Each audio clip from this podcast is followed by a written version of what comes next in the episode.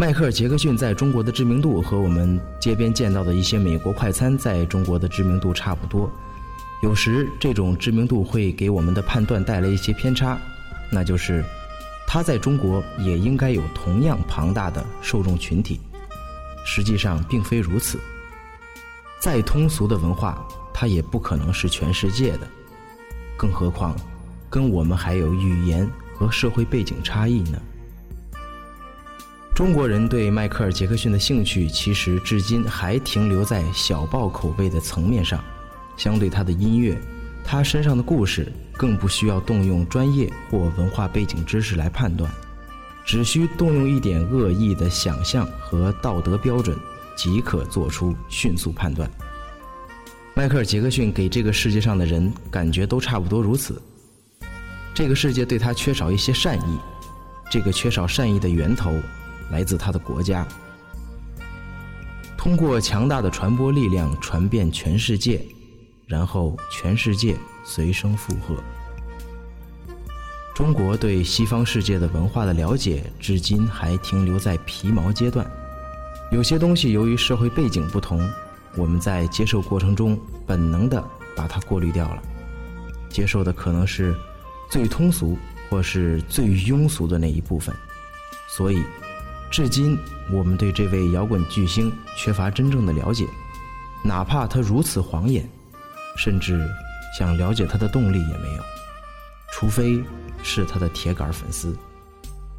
迈克尔·杰克逊的音乐和很多西方摇滚歌星的音乐不同，他的样本参照性不是很强，你很难一下说出他是布鲁斯还是舞曲，是风克还是灵歌。他是把很多音乐元素融合在一起，创造了属于他的风格。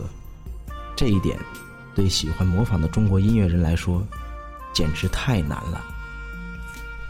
换句话讲，在北欧某个国家的一支名不见经传的小乐队，出版的唱片可能没有几万张，但是它鲜明的样本特征，可能会影响到远在中国的某一批人。但是迈克尔·杰克逊的音乐做不到。他能做到的是让中国人通过他的歌曲录像看到奇幻、怪异的世界，而这个世界，我们也只有羡慕的份儿，无法动用我们擅长的复制、模仿、抄袭、山寨的手段据为己有，所以，我们对他的兴趣点自然会转到音乐之外，在某些城市的娱乐场所，甚至大排档，会有模仿杰克逊太空步的表演。模仿者举手投足尽量做到惟妙惟肖，似乎这位巨星对中国的影响已经进入到社会的每一个角落。实际上，我们只是把他特有的标志符号当成一种噱头表演罢了，廉价而无趣。如果说迈克尔·杰克逊的音乐无法成为我们模仿的标本，那么他这个人却是一个很好的标本。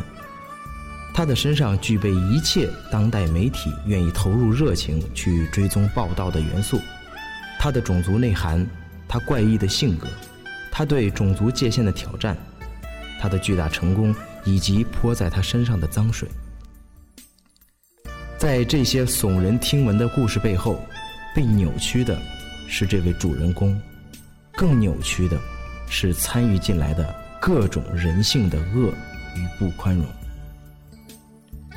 如果我们有耐心走进这个创造唱片业神话的摇滚歌星的世界，会发现，他是一个极度单纯的人，单纯到他对这个世界的恶意毫无还手之力的地步。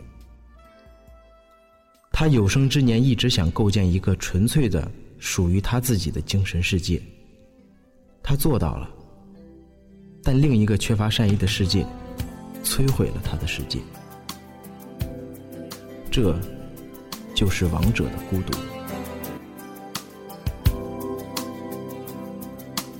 Sun comes up on this new morning, shifting shadows, a songbird sings. And if these words could keep you happy, I'd do anything. Feel alone, I'll be your shoulder. With a tender touch you know so well. Somebody once said it's the soul that matters. But baby, who can really tell when two hearts belong so well?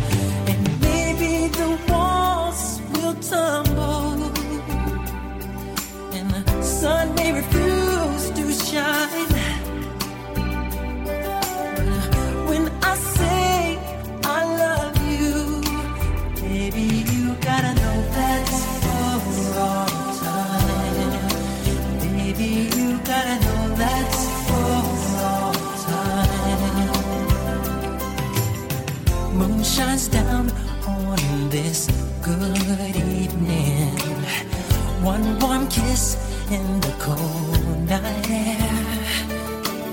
And for this good love I'm receiving, I'd go anywhere just as long as you were there. And